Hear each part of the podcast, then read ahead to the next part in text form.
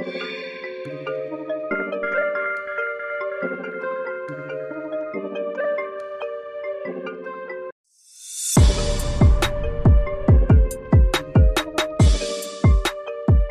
dia, boa tarde, boa noite. Está no ar mais um Ministério Cast. Eu sou Felipe Scarinci, economista apaixonado por inovação e maratonista. Eu sou o Xixa Kaiser, diretor da Cat Calçados, em breve professor ensinando a editar podcasts. Eu sou o Martin Kirsten, mestre em economia, saudoso das aglomerações. Eu sou Marcelo Rodrigues e quero aprender com o Xixa como é que faz o podcast. Muito bom, muito bom. É, tenho certeza que vai ser um baita de um curso e aproveito já para desejar a todos vocês um feliz dia do cacau. Eu que sou um cara que gosta muito de chocolate, então um feliz dia do cacau para todo mundo. Gostaria de desejar um feliz dia que foi sancionado ontem a lei a malha de barros que é para os monoculares também serem considerados como os deficientes visuais a partir de ontem, no caso, ou hoje que eu fiquei sabendo. Eu sou também um deficiente visual. Feliz aniversário de 250 anos para a cidade de Porto Alegre. E o meu salve vai pro Dia Mundial da Meteorologia. Acho que o Cleocum nunca foi homenageado por nenhuma outra pessoa, então fica aí o salve pro Cleocum. Acho que é a única pessoa que todo mundo sabe que é meteorologista. Se é que é, né? Não tenho clareza sobre isso.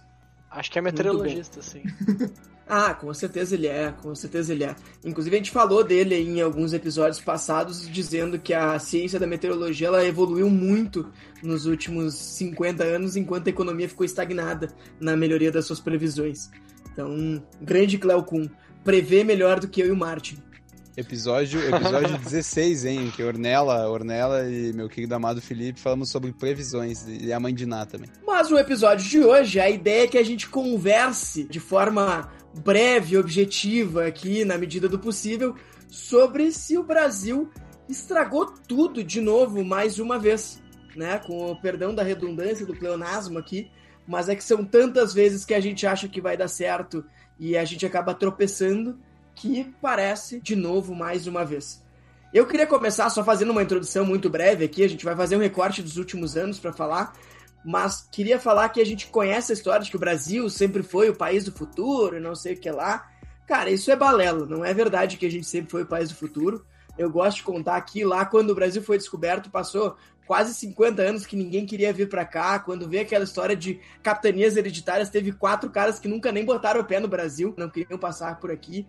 A história lá dos engenhos de açúcar, o cara que fazia duas safras boas seguidas ia embora, porque daí ele tinha dinheiro para sair desse inferno. Então, essa história de que o Brasil é o país do futuro não é verdade. Isso nasceu na segunda metade da década de 40, com um alemão, acho que ele é alemão, né? Stefan Zweig, é um nome de alemão, se não é alguma coisa parecida, que ele escreveu um, um livro que justamente o nome era esse, Brasil, o país do futuro em que ele falava, era um, um livro bem ufanista, que falava que o Brasil realmente tinha todas as características para dar certo. E aí que a gente começou a ouvir essa história de Brasil é o país do futuro. E toda essa expectativa de que o Brasil pudesse, enfim, se tornar o país do futuro, ela não era por acaso. A gente via, vinha de um país que, por contínuos anos, dava sequência a um plano industrial. Os três períodos da era Vargas, ali de 30 até 45. Depois tivemos o governo Dutra, depois uh, Juscelino, tivemos outros também, quando até o Celso Ramos foi presidente da República por não sei quantos meses. Mas o que vale destacar é que depois a gente teve uma crise nos governos Jânio e Jango, a gente teve o golpe militar em março de 64, e a partir dali, daquele momento, aquela sensação de que talvez o Brasil não fosse dar certo voltou. Ainda que depois vivêssemos um milagre econômico, essa pauta não era tão comum. Era uma época que a gente estava começando aí a industrialização, trocando aquele café com leite que existia em Minas Gerais por uma indústria paulista que acabou se transformando no grande motor da economia brasileira. E acho que vale aí algum grau de polêmica para algum momento de tentar entender por que, que a indústria foi para lá. Mas isso aí é, é, papo longo também. E aí era uma mistura entre tá vindo o Zé Carioca para cá, CSN surgindo aí como a siderúrgica de volta redonda, descobrindo o petróleo da Petrobras, e aí, claro, em algum momento isso aí acabou se desfacelando, ou se não se desfacelando, pelo menos se mitigando no afã de achar que o futuro era agora. É isso, era uma época que era legal ser, ser brasileiro, né? Como a gente viveu, nós vivemos alguns anos atrás aí, que era Brasil mania no mundo, acho que foi a primeira vez que a gente teve isso. Tinha Carmen Bossa Miranda. Nova, Carmen Miranda, aquela história toda. Alguns anos depois tem a história lá do, do Frank Sinatra vindo pra cá, isso é um pouco mais pra frente, mas começa aí esse movimento. Então, talvez, eu vou deixar aqui também, porque isso é, é pauta para o episódio inteiro ali na frente, mas talvez seja uma das primeiras vezes que a gente estragou tudo.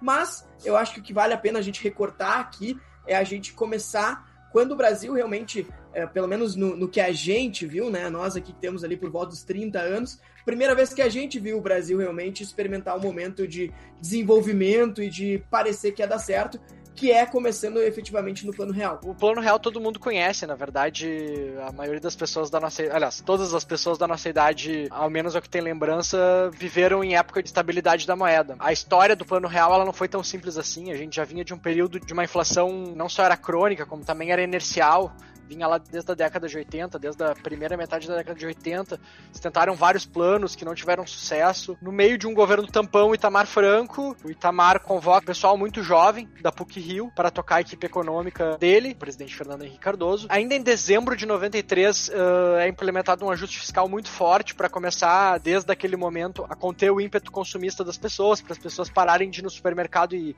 limpar tudo que viam pela frente. Então teve um aumento de carga tributária bastante significativo. Agora não me lembro os números exatamente, mas é algo assim, na ordem de grandeza de 5 pontos percentuais da noite pro dia, tá? Tu acorda no outro dia, uma carga tributária que era, sei lá, de 25% do PIB, vai para 30% do PIB do dia pra noite. Um efeito contra Tudo tá 5%, 5 mais caro. Exatamente. Então, assim, tem um efeito direto já na, no, no ímpeto consumista das pessoas.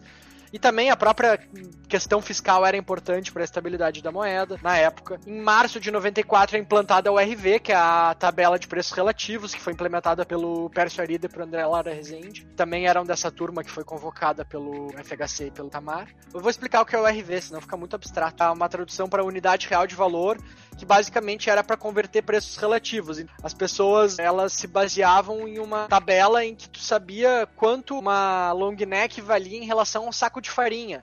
Então, se o saco de farinha aumentava 20% o preço, o preço da long neck também tinha que aumentar 20%. Então, essa URV, ela, na verdade, ajudou as pessoas a se situarem em relação a preços relativos. Num primeiro momento também segurou assim a descasamentos muito absurdos de preço. Isso acontecia muito na década de 80. Preços diferentes tinham reajustes, períodos diferentes. Existiam períodos do mês, o galão d'água era o preço de uma garrafa de uísque, porque o preço do uísque ainda não havia sido ajustado, sabe? A URV ela serviu para isso e daí sim, em julho de 94, é implantado o plano real de fato, a, é a convertida moeda, em que uma moeda de um real ela valia um dólar, seguia aquela tabela da URV que já vinha sendo implementada desde o mês de março. Para isso também o Banco Central tinha que colocar uma taxa de juros lá na estratosfera, para que, enfim, tivesse dólar suficiente para conseguir segurar essa paridade de um para um.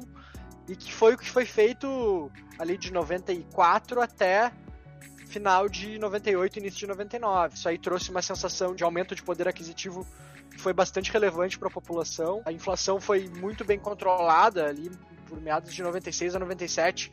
Tem um ano que a inflação é de 1% no ano. Esse primeiro governo Fernando Henrique, ele traduz bastante o, o sucesso do plano de estabilização. É, Martin, tudo isso falou muito bonito, mas na prática o que, que mudou pra gente? Acho que o grande ponto nisso aí só, foi só um acabar... Desculpa, Pode falar, desculpa pode Marcelo. Que idade tu tem, só pra...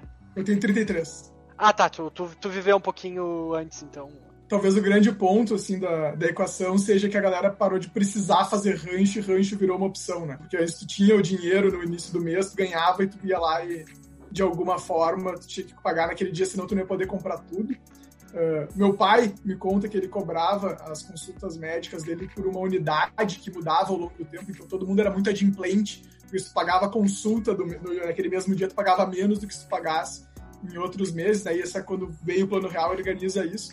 E acho que talvez o grande ponto nessa questão é que as empresas brasileiras começaram a ter que entregar produtos que, que tinham algum valor mais tangível, mais real, e não simplesmente caçar dinheiro para botar no overnight, para botar para dentro do banco e ganhar dinheiro no fato de que tu tinha dinheiro no banco e não que tu estava fazendo algum negócio útil.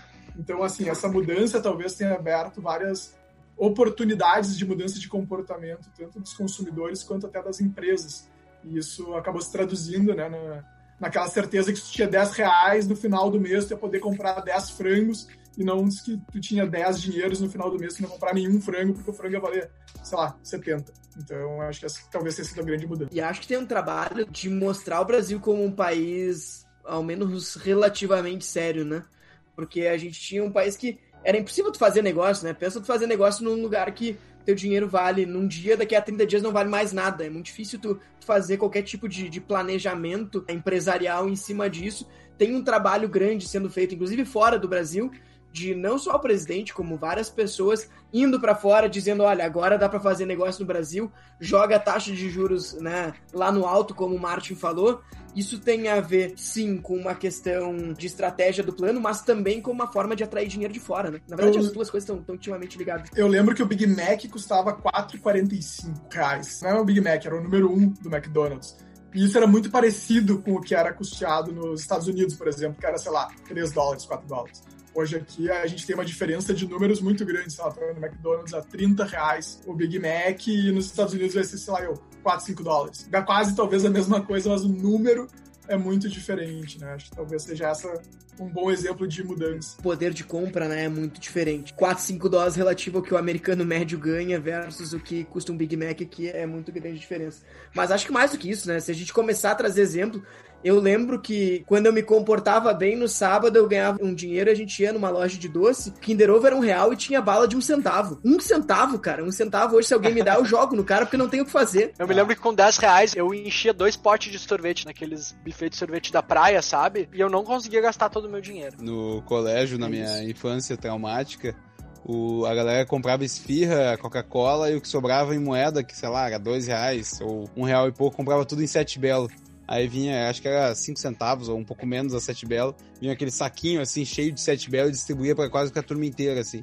Só ficava esperando o cara voltar do bar para poder roubar uma Sete Belo dele. Alguém sabe quanto tá uma Sete Belo hoje? Tipo, no bar do colégio. ideia. 25 centavos. centavos. É o que eu pensei. É o que eu pensei. Se algum ouvinte souber, nos manda, por favor, quanto é que custa o Sete Belo no bar do colégio. Mas é um momento também que ele é interessante, porque ele começou, acho que o Felipe estava trazendo essa parte que ela é bem, bem significativa, que começou a entrar investimento no Brasil. A Dell por exemplo, tá aqui em Eldorado é algo que é fruto dessa época, né, dessa estabilização da moeda e do da possibilidade real de crescimento econômico. Conversei com um advogado na época já bastante atuante aqui no Rio Grande do Sul, bem representativo, e ele me falava, eu, essa parte eu não me venci que era muito novo, mas ele falava que em Porto Alegre tinham pessoas que falavam inglês nos hotéis e falavam inglês no shopping algo que hoje em dia não é uma realidade, assim, tu não tem executivos que falam inglês entre si uh, buscando lugares para morar ou investir, etc.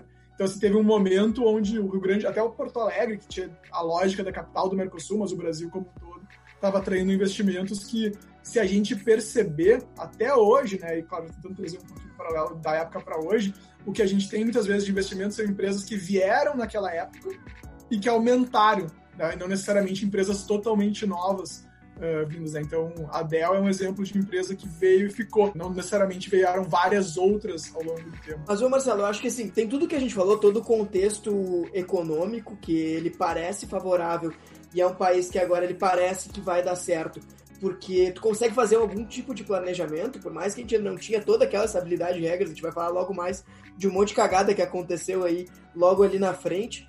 Mas além disso, a gente tinha um boom demográfico, que a gente está talvez no final disso, e parece um, um, lugar que é muito óbvio de tu botar dinheiro. Tu vai botar dinheiro ali, os caras estão consumindo mais, tem mais gente, agora tem habilidade de regra. É óbvio que esse negócio vai crescer, eu vou botar dinheiro lá, e daí o Michael Dell olhou lá e botou o dinheiro, o, o dinheiro dele. Tem algum lugar no mundo que vocês acham que está vivendo alguma coisa parecida com isso hoje? Vocês ah, botar o dinheiro de vocês em qualquer, qualquer país do mundo. Vocês chegaram, é, mas aonde na África? África, bah, onde é uma boa pergunta. Você falou boom demográfico, aí a gente tem os Egito. Porque é o que os chineses estão fazendo. O problema é, é, o problema Nigéria, é a estabilidade. Talvez. Mas a estabilidade política, que é o grande drama, que na época o Brasil conseguiu apresentar algo que parecia ser uma estabilidade política mais razoável. Nigéria tem um dado, tipo, assim, sabe, 2050 vai ter um bilhão de pessoas lá. Então, é. eu acho que isso aí é um boom demográfico de cartilha, assim. Acho que o boom demográfico check. Agora, eu realmente eu não tenho o menor conhecimento se tem todo esse tipo de estabilidade de regra lá, mas eu ouvi esses dias num, num podcast, inclusive, de um grande amigo nosso aqui, o que o Xixa participou, por sinal, do Roger, né, o, o Podes Crer, que ele falou de um amigo dele, que a mãe ia muito pra Nigéria, e ela disse que, cara, como ela era branca, ela tinha que ter um seguro anti-sequestro. pra ir pra Nigéria. Tá muito longe de ter algum tipo de estabilidade lá, né?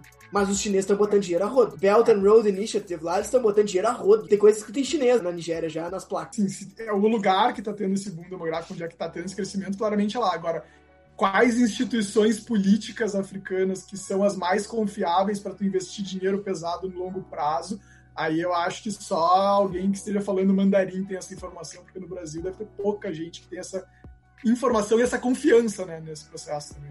Eu, eu lembro que no Mundial de 2006, quando a Inter tava indo pro Japão, a Inter teve que fazer uma parada, eu acho que não tava no plano de voo, sei lá, tiveram que fazer uma parada na Nigéria e foi meio que um alvoroço, assim, tipo, ah, deu merda. Todo mundo ficou meio assustado, assim, inclusive acho que não desceram do avião, depois a gente procura essa notícia e fala, mas eu lembro que teve que parar em algum lugar no meio, tipo, na África, e todo mundo ficou assustado porque não tava no plano inicial. Tá, o Inter não sabe jogar competição internacional, tá, tá aprendendo a fazer isso. Deu certo no fim, mas a, aprendeu da pior forma, talvez um, um, uma espécie de um susto. Não, não tava esperando parar, não tinha a logística bem definida. Uma busca rápida aqui sobre África e Inter aqui só deu a informação de que perdeu o Mazembe. Não achei mais nada além disso. ah, bom. Essa, essa informação aí procede. Em se tratando de talvez países com mais estabilidade política na África, eu acho que talvez o mais próximo que a gente tem, assim, a partir de um viés totalmente ocidental, seria a África do Sul, né? Mais do que isso, eu já, já não, não teria muito. É não teria nenhum nenhuma, nenhum conhecimento assim que pra... ter Copa. É, e era um dos BRICS também. Não, não foi parar ali à toa, né? Mas vamos voltar para nossa pauta aqui. Então a gente estava ali vivendo esse momento no Brasil que tinha empresa né, estrangeira vindo para cá, aportando capital, a gente tinha estabilidade econômica, tinha uma parecia que a gente ia ter estabilidade de, de regra, e daí a gente tem aí uma primeira balançada nesse modelo, entre 97 e 99. Pois é, nessa época o Brasil não era exclusivamente o único país que passava por um período de formas, de mudanças estruturais, na verdade. A crise da dívida da década de 80, que assolou toda a América Latina e também emergentes em geral. A gente teve aí uma série de crises cambiais de vários países que vinham em um modelo muito semelhante um com o outro, claro, cada um com suas peculiaridades. E crise daí na Rússia, tivemos crise nos tigres asiáticos, a gente teve crise no México, a gente teve crise na Argentina e crise no Brasil. O que, que acontece, na verdade, né? Com tanto tempo segurando um câmbio que era artificialmente apreciado, tu começa a ter acesso a muitos importados que tu exporta, na verdade, não dá conta de pagar essa conta. Tu começa a ter teu balanço de pagamentos, que é a conta do Banco Central que mede assim, o fluxo entre transações do Brasil com o exterior. Ele foi começando a ficar negativado, o Brasil começou a ter um endividamento externo muito grande, seria natural que fosse necessário um ajuste desse câmbio para que a balança comercial pudesse voltar a se reequilibrar e o Brasil voltasse a gerar reserva ao invés de queimar reserva. Nesse momento, a moeda brasileira ficou sob ameaça, começou a se questionar se realmente ela valia tudo aquilo que ela aparentemente estava valendo naqueles quatro anos de estabilidade. Na transição ali do governo FHC1 para FHC2, questão de 40 dias, do dia, sei lá, 10 de janeiro a 20 de fevereiro de 1999, a taxa de câmbio vai de 1 para 2,20 em questão de 40 dias. E obviamente isso aí pressiona a inflação, Dá. pede mais uma rodada de aumento de juros. Começam todos os questionamentos que vamos tratar a seguir. Atrapalhar a Disney dos gringos. E daí dá uma desandada. É, exatamente, dá, dá uma desandada na maionese. Eu me lembro dessa época, e falando já de, de FHC2, na verdade, eu lembro muito, tenho duas grandes lembranças, tá? Uma eu tenho certeza que todo mundo compartilha ela comigo, que é a Copa do Mundo de 2002 e mais do que isso, a Guerra das Cervejas de 2002, não sei se vocês lembram disso. Tinha lá, sei lá, Tartaruga Né, tinha, sei lá, uma, uma cerveja falando com a outra nas propagandas, eu lembro que tinha isso, e obviamente o Penta, e é exatamente isso, o que fez ali é, o Cirizinho, e, e além disso eu lembro muito do Apagão, eu acho que aí é o, aonde mostra que, que o negócio está sendo legal, né? Talvez eu acho assim, essa coisa global que teve, várias crises emergentes, é... a gente teve um pouco de azar na parte da crise de todos os emergentes ao mesmo tempo, um contexto macro, talvez a gente tivesse menos controle de algumas das variáveis importantes. Mas a parte do elétrico, realmente, aí foi problemas internos, né? E ali o foi uma gestão ineficiente acabou custando muito caro para a gente e acabou também, principalmente quando tá falando de grandes investimentos que são industriais, né? Tu precisa ter uma previsibilidade de energia que tu não pode brincar se vai ter ou não energia, né? Então ali acabou realmente sendo bem pesado tudo isso. O Felipe falou aí da, de acontecimentos daquela época, quando ele falou FHC e Copa do Mundo, a única coisa que veio na minha cabeça era o Vampeta rolando a, no Planalto lá, bêbado, depois de ganhar a medalha de honra lá por ser pentacampeão. Esse episódio do Vampeta era um que eu tava, tava me vindo à cabeça também, mas tem um outro episódio também que é engraçado, que na época eu assistia Malhação à tarde, e na Malhação eles faziam campanha de conscientização para racionamento de energia. Então eu aprendi na Malhação que eu tinha que trocar o chuveiro elétrico pelo chuveiro a gás, eu tinha que trocar a luz quente pela luz branca que gastava menos energia, que eu tinha que apagar a luz do meu quarto quando eu não estivesse nele, para uma criança que na época eu tinha 10 anos, uma criança mais consciente. Era uma época que a TV fazia várias campanhas, eu lembro disso, mas eu lembro de também ter campanha contra o desarmamento. A, a Globo era muito engajada de usar as novelas através, das novelas fazer campanhas sociais no Brasil. Talvez hoje, como tá polarizado, o pessoal tá dizendo que as novelas viraram só lacração, mas sempre teve essa, essa parte de conscientização, eles sempre entenderam como uma espécie de um instrumento para passar algumas mensagens, mas eu acho que de campanha de conscientização, de desarmamento, a gente tem aqui uma pessoa que levantou essa bandeira de uma forma maravilhosa, que inclusive podia estar, se tiver essa foto, ela pode estar na capa do episódio.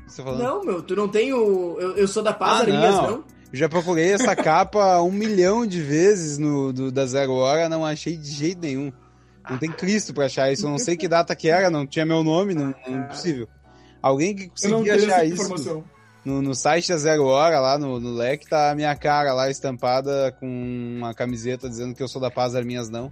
Até hoje me lembram disso e falam isso. Que nós recolhia as arminhas de brinquedo e de, sei lá, de arma de pressão. Daí levava para uma fábrica, eles derretiam isso, faziam chaveiro, boné e camiseta que tava escrito. E a, o chaveiro era uma pombinha, assim, uma pombinha em chaveiro.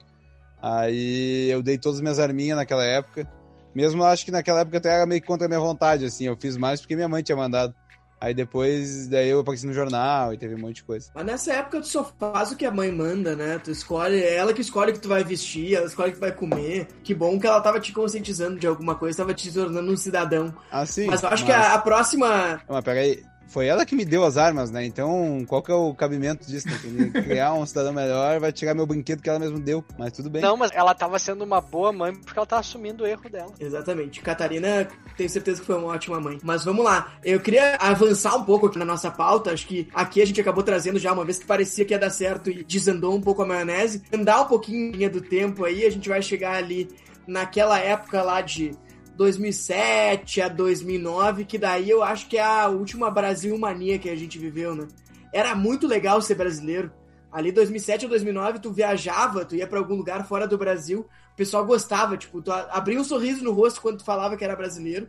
E a gente tava num momento em que, sei lá, 2007 foi o PAN aqui, mas ali entre 2007 e 2009 a gente teve confirmação de Olimpíadas aqui, confirmação da, da, da, Copa. da Copa do Mundo aqui. O, o Lula sendo escolhido lá pelo Obama, escolhido não, né? Quando ele passa pelo Obama, o Obama diz, ah, that's my guy, né? Esse aí é o meu cara, né? O cara que eu, que eu confio, enfim. Tem a icônica capa da revista The Economist, Brazil Takes Off, é bem nessa época aí.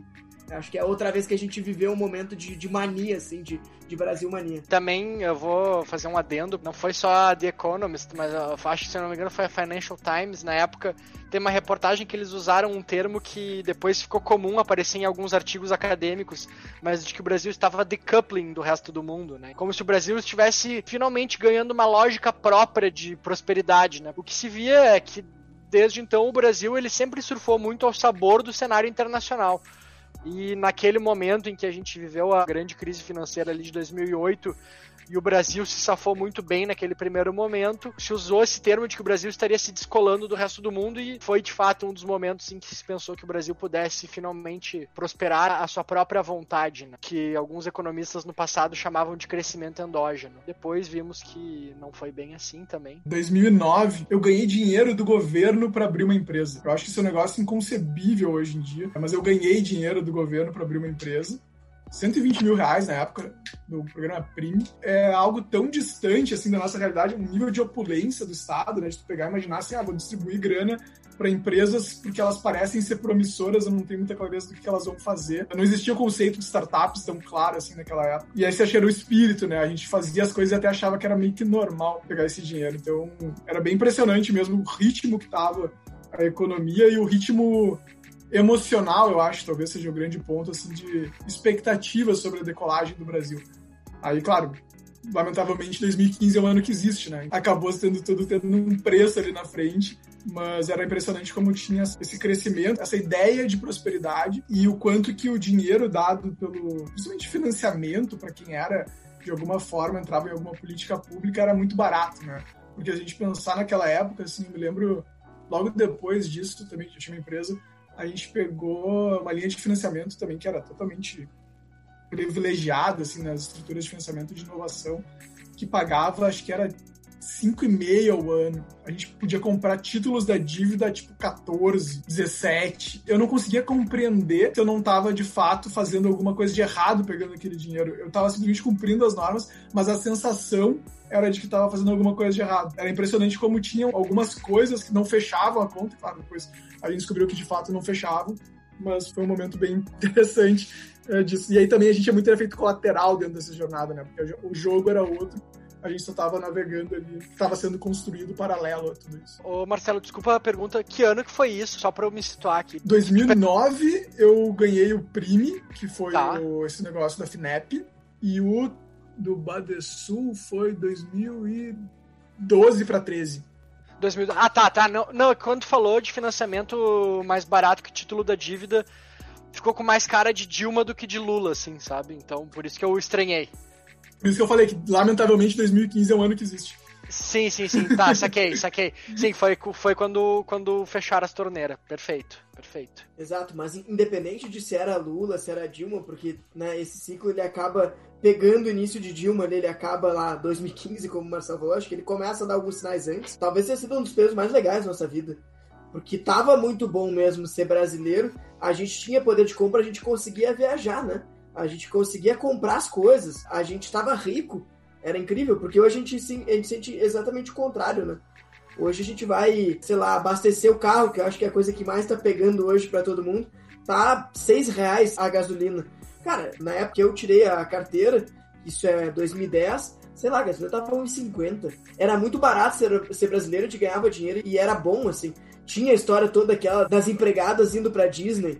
Cara, isso tem que acontecer mesmo. Coisa boa que todo mundo pode ir pra Disney, né? Eu fui pra Europa duas vezes na minha vida só. Uma em 2014 e outra em 2019. Em 2014 eu fui com euro a 3 e agora em 2019 eu fui com euro a 5. Eu imagino que a próxima vez que eu for eu já vou pegar um euro a mais de 7. Não são períodos muito esparsos, né? Foi um intervalo de 5 anos e vamos dizer que eu volte, sei lá, em 2022 ou 2023 eu já vou pegar um euro provavelmente a mais de 7. É... Acho que muita gente fala que uh, ali na, na, gestão da crise de 2008, 2009, que foi quando o Brasil começou a talvez estragar tudo por conta de uma mudança de orientação da política econômica do governo. Muita gente considera que um dos pilares da crise brasileira foi o ministro Guido. Marte, Marte, antes de tu começar a entrar aí no como que a, a coisa degringolou, deixa eu interromper, fazer aqui o, o, o corte entre o episódio 1 e o episódio 2 e chamar aqui o Ministério Game, que vai ser um, um game muito especial, que a gente vai ter um convidado que ele vem apenas participar do Ministério Game. Xixa, toca a vinheta aí e vamos chamar o Vitinho para participar do Ministério Game.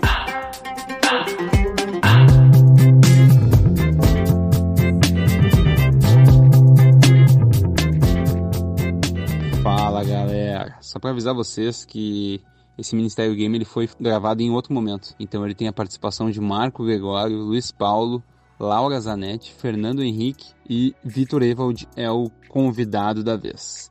Então vocês vão ouvir a voz dessa galera aí, mas eles não participaram do resto do episódio, então não se surpreendam. Não são fantasmas, são apenas convidados para ouvir o Vitor passando um trabalho.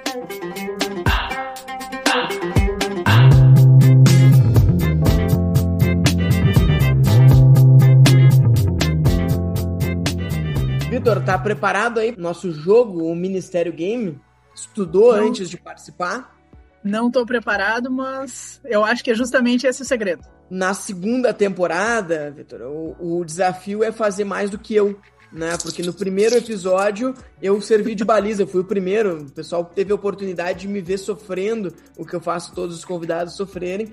Então eu acertei 5 de 8. Tinha bastante gente que esperava que eu fizesse mais, decepcionei minha mãe, decepcionei minha família, fiz só 5. O pessoal achava que como eu era o inventor do negócio tinha que fazer 8, decepcionei. Eu só queria fazer um ponto que tu errou a frase do Mewtwo, né, cara? Como é que tu me errou aquela, aquela... Quando eu li o nome, eu pensei, bah, ele vai acertar só pelo, pela opção. Para mim o Mewtwo não fala. Mas vamos lá, Vitor. A primeira frase é Sei que a paz é mais difícil que a guerra. Quem disse isso? MC da Leste ou Juscelino Kubitschek?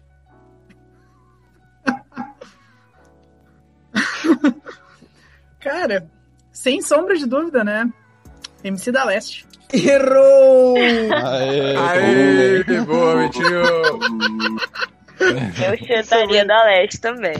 Isso é muito O bom, da Leste velho. falou assim, ó, eu sou da Leste, cheguei, mas tô saindo fora. O cara cantou a morte dele, meu. Isso é, isso é a visão, meu. A Como é que é? frase Da Leste morreu contigo no palco. morreu no palco, fazendo o que Ah, pior, velho. Pior, meu. Ele é tipo- real, que loucura. Visionário A da morte, meu. O cara é visionário, meu. Como é que eu não vou dar essa chance pra ele? A próxima frase é: A história se repete. A primeira vez como tragédia, a segunda como farsa. Quem disse isso? Fernando Henrique Cardoso ou Karl Marx? Carlos Marx. Acertou! Ah, essa tava muito, essa tava muito fácil. Essa tava fácil. É, Olha, eu acho que vocês estão entregando aí as, as preferências políticas de vocês aí, porque eu acho que não tava fácil pra todo mundo, não. Na preferência política, isso tudo, rapaz. Eu não ia É saber. verdade. eu não ia É saber. verdade. Eu não quero fazer o que eu posso. Eu posso fazer o que eu quero. Quem disse isso? Jair Messias Bolsonaro ou o ex-Big Brother Projota? Muito bom. que sinuca de bico. Porque eu tô olhando o Big Brother. Pois é, a gente não viu Cara. ele falando isso. Cara, vou de. Vou de Jair Messias. Errou! Projócolis! Péssimo, péssimo. Péssimo fã de Big Brother. O problema de chutar o balde é ter que buscar o balde depois. Quem disse isso? Renan Calheiros ou Ana Maria Braga? Bah, amo os dois. Acho que foi o louro. Acho que foi o louro, hein? Foi o Pô, o logo morreu, bicho. Repete a frase, repete a frase, por favor. O problema de chutar o balde é ter de buscar o balde depois. Bah, poderíamos ter sido os dois, velho. Os dois, Não, os não, dois de- são depende, ótimos. Os dois são depende. ótimos. Depende da fase Ah, da vou Ana de, Maria vou de. Renan. Vou de Renan. Errou! Quê, quê, quê, Não, Ana Maria Braga, Ana Maria Braga depende. Depende do cabelo que ela tava no dia, que ela já usou várias cores de cabelo, meu. Depende se ela tiver mais hardcore, pode ser. A gente chegou nesse momento do jogo de Eu quatro, gosto muito da Ana Maria. quatro frases. O Vitor acertou apenas uma, dita por Carlos Marx.